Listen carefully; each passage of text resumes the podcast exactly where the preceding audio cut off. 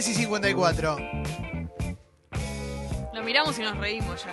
Sí, pues tenés una condición de, de- de- de buen manejo del humor. Martín Rodríguez, ¿Qué tal? ¿Cómo estamos? ¿qué haces? ¿Estás Martín para, Rodríguez, estás tinta para el, limón. ¿estás para el stand-up político? No, no, no sirvo guionado.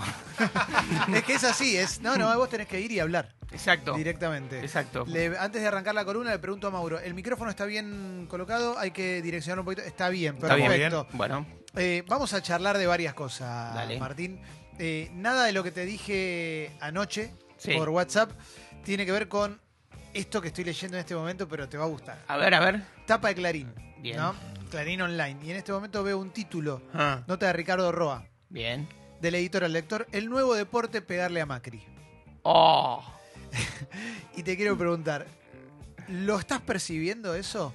Se le animan todos. Yo tengo la sensación de que se le animan. ¿Viste que ayer Sí. tobrió a un intendente y el intendente le sacó un texto también Sí. dándole vila? Vila. Vila Sí. igual venía, ¿no? Que fue a la presentación del libro de Cristina. Venía ma- marcando que, que estaba ya fuera de órbita. A, Pero a Vila le agradecemos el momento maravilloso televisivo de Feynman haciendo silencio cuando lo descubre.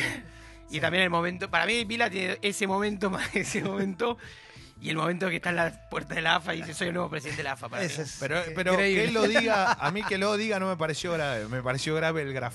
¿Qué decía? No, es que, o sea, el video graf, viste que ya era aclarando que era el nuevo presidente. Claro, claro. Habla el nuevo presidente. Tenía, Daniel Vila. tenía acuerdo con Temperley, Zacachipa, Club Atlético Lugano. Bueno, algo. Además, imagínate eh, Grondona viendo eso. ¿no? Soy el nuevo presidente de la AFA, ¿qué tal? ¿Qué dice? Ah, Dame los anteojos. No tenía ni- ver qué dice eso. No tenía ni la llave el tipo. Porque el tipo le decía afuera porque no podían. Bueno, No, terrible, eh, se, le, se le animan todos. a Se le animan ¿no? todo y puede ser, puede ser. Un momento de mucha debilidad política y, y está sostenido. Hay dos que están gladiadores hoy y, tal vez eso también es un signo de debilidad. Que son Pichetto, que es el último de los moicanos, porque el último que se hizo macrista. Es que la tenés que defender. La tenés que defender. Y Carrió. Sí. Pichetto se juega la carrera, se juega todo ahí, Pichetto, porque su paso en falso puede ser, ya está, irrecuperable. Pichetto empezó a escuchar a Iron Maiden cuando se fue Dickinson. Sí, exactamente. Sí. Y, eh, y Elisa Carrió, que también, que amagó 25 veces con romper, con esto, con lo otro, muy, muy contrera, muy internista, pero que está jugando a fuerte a morir la, la reelección y lo cree posible. El resto, bueno, creo que Marcos Peña sería el tercero que está ahí, nunca perdió la esperanza, es el motivador básico y que ahora diseñaron este momento de campaña que será un recorrido de Macri por 30 ciudades Sí, y una suerte de, como vos me decías fuera de aire, vuelta a las fuentes, ¿no? Que es sí. de nuevo a la calle, de nuevo al timbreo, de nuevo a correrla de atrás, mostrarnos cómo, eh, bueno, ahí, eh, siendo, to- tocándole el timbre a la sociedad para ver si podemos acompañarla en este tránsito difícil y agitando el cuco de la vuelta al peronismo. Claro, el, el- el objetivo, primero ahí te pasó Leo, pero el, el objetivo primordial es llegar a un balotaje. Llegar a un balotaje. Llegar a- es como aguantemos a los penales. Aguantemos los Sería. penales. Yo creo que la de, la de máxima es esa y la de mínima es no perder la ciudad. ¿no? No no- Claro. Nos estamos viendo sobre una banda de flotación importante. Claro. El número de la ciudad, perdón, hago esto, Leo. El número de la ciudad fue final, es prometedor. Está casi en 46 la reta y 31. Le lleva 15 puntos. La reta Vidal está a 4 puntos de ganar. Es muy exigente el sistema político de la ciudad, Sí. porque te piden 50, Sí. pero está a 4 puntitos y hubo 8 puntos de eh, que fue un récord en la ciudad de voto en blanco. Pero hubo un acuerdo de la reta con, con Expert. Tal Y cual. Sí. ¿Cuántos de esos puntos pueden ser de votantes de Expert, jóvenes millennials, que centennials creo que son los que Sí. acompañan, que meten Expert y no metieron, no tenía candidato en la ciudad y tal vez eso, ¿no? Eh, Martín, a mí lo que más me llama la atención, por lo menos en la previa de lo que van a ser las elecciones, Sí. eh, es el mensaje constante de todos, eh, de sus ministros, de lo que lo acompañan ahora en Jujuy, que están allí, todos los que fueron al viaje, todo, que es, bueno, la gente no, otra vez, no, ahora no diciendo que votó mal, que se equivocó, sino Sí. que diciendo, sí, pero fue un voto donde eh, no, no estaba muy en claro qué era lo que quería la gente y ahora sí estamos orientándolo para que se den cuenta, este es el voto que vale, son Sí. 20 puntos. Yo digo, ¿no es aún peor hacer esa parte? ¿No es aún peor creer que la campaña es revertir a decir, para, nos arremangamos y vamos por la revancha Y más si no, ¿qué adelante? te queda? Si no, ¿qué te No, queda? porque lo, Sí. lo- lo pregunto porque a mí, a mí me da la sensación que no. Es como que lo agarraron y le pusieron un cassette y decís, che, Sí. no, no terminan de ver la realidad de lo que pasa en serio. Sí, es una onda, nos metieron los cuernos. ¿no? Sí. Así como diciendo, estuvieron con otro, Pero ahora vienen. pero ¿eh? ahora viene. Ese es el argumento de, de Marcos Peña. Ese es el argumento. cen- O sea, Pero ¿cómo se sostiene eso? Bueno, Bueno, pasa que estás obligado a hacer algo. Y además hay- Macri se juega cómo entregar el poder. Bueno, vos no podés no hacer campaña. No hacer campaña directamente te dice, bueno, che, me deja, me deja la clave del Twitter que ya, Sí. viste. No, No, aparte, si no haces campaña, es eso, lo estás entregando antes. Entonces, Sí. entregalo efectivamente Sí, antes, ¿no? sí. Sería, digo, no estoy invitando a que lo hagan, pero algo tenés que hacer. Hay gente desmotivada, ¿eh? Hay gente desmotivada. O sea, en la provincia de Buenos Aires es, es un nivel de desmotivación tipo, no sé, viste. Es un que LinkedIn, Ya está, no entraste sí. al mundial y te quedan dos fechas más. Sí. ¿Viste? Una cosa así. Sí. ¿Y qué haces? Por, jugás por el honor. Pero no, no, pero, está bien, pero hay gente que en el, go- en el propio gobierno de Vidal Mm. que aclaró que esta situación iba a pasar y que ella Sí. debía desprenderse de cualquier forma de la, de la fórmula. Yo creo que la- Vidal es. Para mí, Vidal con, con más claridad está jugando. Primero, sobrevivir y tal vez ser la líder de, de, de lo que sigue después de esto. Más que la reta. Más- Bueno, en todo caso, en tándem con la reta. Hay una Claro. sociedad. Por lo menos por ahora, entre Vidal y la reta, que, que son lo- los que pueden sobrevivir Sí. a, a esto. Eh, ella dice a los intendentes de Cambiemos, a Grindetti, a, a- eh, bueno, a, a- a todo, incluso a Jorge Macri, dice, bueno, hagan si quieren campaña corta, Sí. militen su reelección, sobrevivan ustedes, no se cuelguen ni de Macri ni de mí. O sea, la- la- la- el aviso fue ese. O sea, no, no. De hecho, está faltando quien es su operador político, Federico Salvay, que es un operador bastante articulado, digamos, y bastante interlocutor de todos los sectores de la provincia, sobre todo el peronismo. El mensaje es ese, el mensaje es nos vamos, y nos vamos a ir bien. Sí. ¿no? Es decir, eh, ajustando algunas cuestiones, ajustando cl- clavijas, digamos, de algunas cuestiones y nos vamos bien. La reta puede ganar y puede ser. el- lo que pasa es que la reta tiene un cuello botella, que es todos los tipos que están pidiendo el pase para irse a la ciudad. Claro. La actividad privada son los padres. O sea, nadie, nadie quiere volver a. Qué bueno es. ¿Entendés? O sea, Sí, sí, sí. lo que van a surgir, que va a ser lindo de ver. Yo no lo hago porque no me gusta ser de, de policía de nadie, ni de los buenos ni de los malos, que es la cantidad de consultoritas, ¿no? De mastiquines Sí, sí. para este, facturarle al gobierno de la ciudad, ¿viste? De estudio de mercado y qué sé yo. Pero todo el mundo se quiere volver a la, a la ciudad, porque decís, ¿quién, ¿quién vuelve a su estudio privado? ¿No? Eh, en los últimos días dio varias notas Melconian. Sí. Melconian sacando la cabeza y empezando a hablar, eh, lo que más se destacaba en los títulos era que le pongo un cero en macroeconomía. Y ahí Sí. empieza una ola, una bola de nieve de rumores que terminan con Melconian manejando la economía de la Argentina de los próximos cuatro años. Sí, sí. ¿eh? Alberto Fernández dijo que no había hablado o algo así, pero en definitiva, ¿vos ves la posibilidad de Melconian? Alguien como Melconian. Sí. Vamos por partes. A- Alberto en realidad dijo que no le pidió un plan, no que no habló. Ah, es para eso, perdón, sí. O sea, de hecho, a- Alberto reconoció que tiene una relación amistosa. Que no es, Hablaron no de debe ser otras difícil. que hablan seguido, es verdad, que Exacto. hablan hace, hace años que hablan. Exactamente. Y no debe ser difícil ser amigo de Melconian. No, ¿no? debe No. estar bueno ser amigo Exacto. de Melconian. Exacto. Lo dijimos el otro día que los economistas liberales son populares por cómo hablan, no por lo que dicen. Lo Claro. que dicen es horrible en el fondo, ¿no? Que lo que te dicen es hay que sacrificar generaciones para que este país prospere. Pero Mm. cómo lo dicen, Te irías a comer un asado. total. Claro, sí, sí. Ya lo dijimos, ¿no? Te Sí. sientan a. Claudio Lozano de un lado, te Sí. sientan a Melconian, te va- nos vamos a tocar con Melconian. Sí. Ahora, eh, es de alegría por un día. Claro, no, es lo que dura la comida. Exactamente. Sí, sí. Pero, pe- pero es tradicional. Sí. En general los economistas liberales eh, son populares. Desde Tomás Bulat, que lamentablemente falleció, que era un tipo encantador, de algún Sí. modo, o el otro, este, ahora no me sale el nombre, ya, ya bastante octogenario.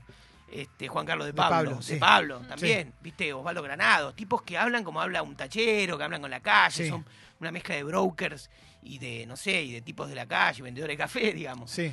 tienen ese estilo, pero las ideas son porque son porque el porque el- una de las metáforas claves del liberalismo es y lo dijo ahora eh, ayer habló en Radio Nacional este Melconian y decía este tenemos que convencernos de que no de que la- entre gasto y ingreso y gasto hay que equilibrarlo. Todas las izquierdas del mundo lo entendieron, ¿no? Que es uno de los grandes, viste, como Neustad, Sí. fue un gran traductor que decía, "Doña Rosa, usted usted gasta más de lo que de lo que cobra o de lo que tiene, ¿no?" Sí. Entonces, esa idea del equilibrio fiscal es una idea muy popular, porque es muy asimilable. Todo el mundo dice, sí, che, la verdad que. ¿no?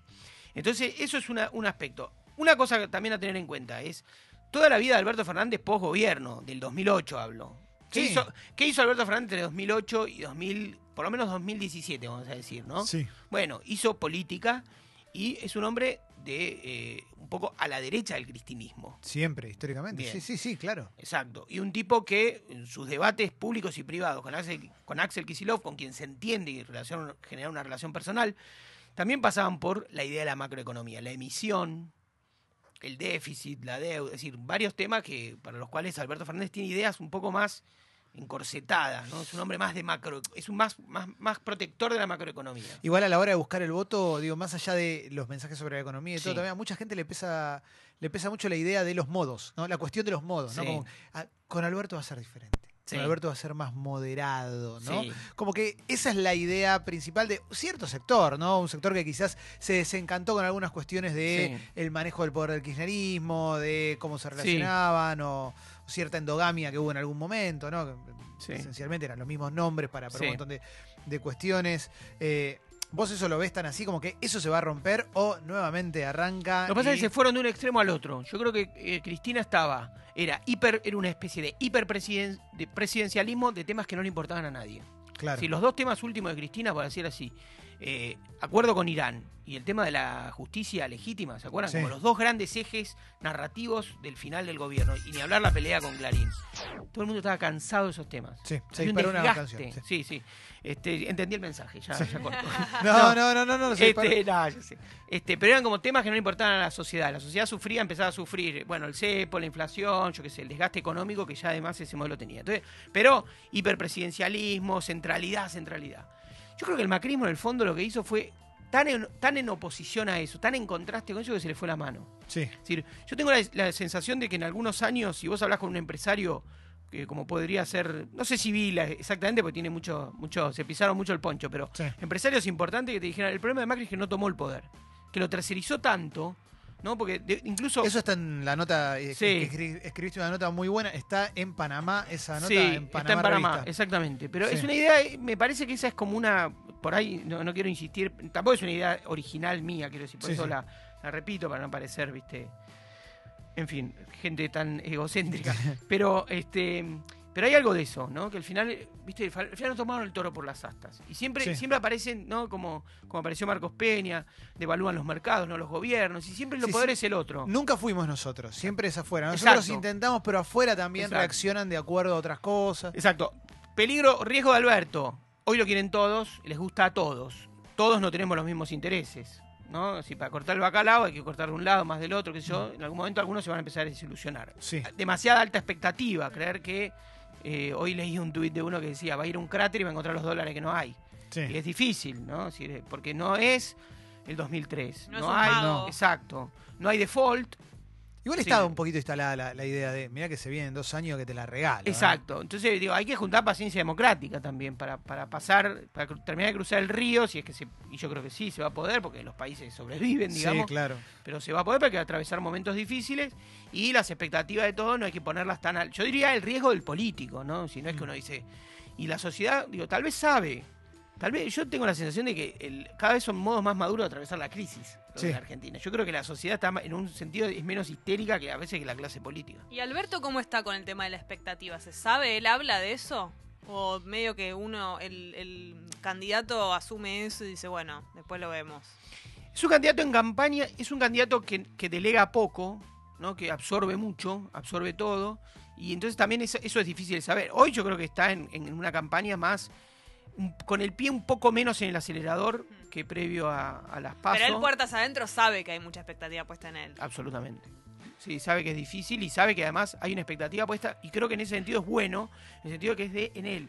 Por ejemplo, el riesgo de cristinización de su gobierno. Mm. No- se percibe que ya no hay tal riesgo, así que Alberto ya tiene un peso específico. No Claro. quiere decir que Cristina esté corrida, ni que te- no, No, tenga si parte de del hecho lo- copyright, digamos, ni hablar. Sí, aparte los nombres que se manejan son nombres que vienen más de Cristina que de Alberto. Por lo menos algunos sí, algunos. algunos. Sí, Algunos, pero Guado de Pedro. Sí. digo, es- me parece que viene más sí. del riñón de Cristina que del riñón de Alberto, ¿no? Sí, y a la vez la figura más política de la campo. Claro, Un tipo sí, que, que- que, digamos, lo conozco a- incluso personalmente, un tipo que le interesó más un desarrollo profesional de la política Claro. que militante, ¿no? Y esto dicho sin ninguna carga peyorativa hacia ninguno de los dos ángulos, digamos. Claro, Creo que claro. es un tipo que se imaginó más como una proyección de político profesional.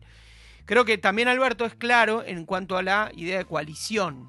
Y el, ayer salieron, empezaron a salir algunas notas, lo cual otro riesgo, que es que se te arme la interna antes de asumir y antes Sí. de ganar. Pero salieron algunos, algunos mapas de cómo sería el reparto de poder en los gabinetes. Y hay una idea de coalición, ¿no? Es decir, Sí. Massa empuja un poquito, le gusta la energía, temas Sí. energéticos asoma más, algunos en Cancillería, este Santiago Cafiero seguramente, que es un joven de máxima confianza de Alberto, va a tener algún lugar. Eh, Martín, ¿cómo se toma el tema organizaciones sociales con Alberto Fernández? Temazo. Porque fue, sí, porque la verdad que fue como medio, eh, no sé si decir que fue un, un golpe o no en esta previa, pero sí como un llamado de atención de, ah, pero que toda la gente que está en la calle reclamando, no está reclamando que se vaya Macri y que llegue Alberto. Exactamente, no. Eso no. Ahora, salió, viste que se votó por unanimidad este, esta ley de la, extensión de la emergencia alimentaria, que es una cosa que se declaró en 2002 y que tiene que ver con incrementos en las partidas. No es más que eso, digamos, un incrementos en partidas tanto para comedores como algunas asignaciones sociales. Eso se votó por unanimidad, hubo un debate, digamos, se dijeron de todo, eh, pero se aprobó en diputados y en el Senado, se reglamentará y seguirá eh, ahí. ¿Qué, qué veo yo así, un poco a futuro? Veo que vuelve una disputa en la calle que es una disputa por sectores que no van a estar contenidos por Alberto. Es decir, va- vamos a volver a ver un poquito más de polo obrero Claro, y un poquito menos de eh, CETEP, claro. por decirlo rápido. Algunas figuras hay que ver, hay que ver Grabois, qué lugar ocupa, y tal vez va a ser un lugar medio bisagra, es decir, apoyo y calle.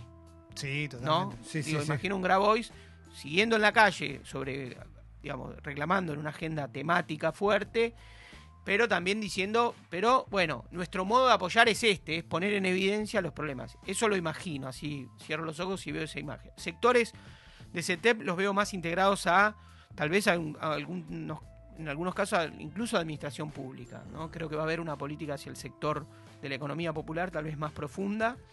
Y sí imagino un sector más de la izquierda rompiendo ese bloque que hoy hay. Parece que hoy la calle es una sola, es maciza el- el- lo Sí. que- los que marchan. Y más rompiendo y yendo por izquierda contra Alberto, sobre todo en la presión. Porque el contexto que vamos a ver es cómo. O sea, lo que vamos a ver en vivo, supongamos que gana Alberto. Supongamos que asume el 10 de diciembre y ojalá así ocurra. Ojalá, quiero decir, ojalá que ocurra que asuma el 10, que no sea adelantamiento ni nada. Mm. Lo que vamos a ver es un verano, ¿no? Donde el, el talk show de la tele va a ser las negociaciones de Alberto con el FMI. ¿no? Sí. Eh, acá, a diferencia de Brasil, Estados Unidos, la derecha asumió con un discurso conciliador. Más allá Sí. que después en la práctica no fue nada conciliador y apostó todo el tiempo a la división y a un montón de cuestiones más inherentes, si querés, a la derecha o a gobiernos eh, como los que hay de derecha de ahora, e inclusive a sus propias Sí. estrategias.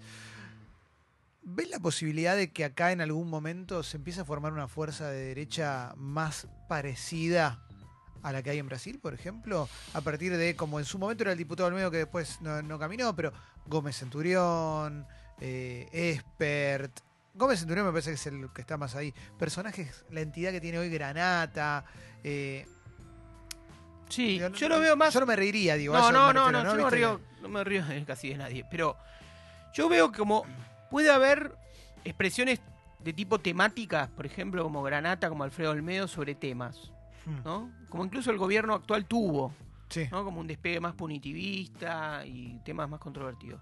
No veo una, no veo un Bolsonaro. Te digo por qué. Creo que la, pero además por diferencias, en general los países de la región.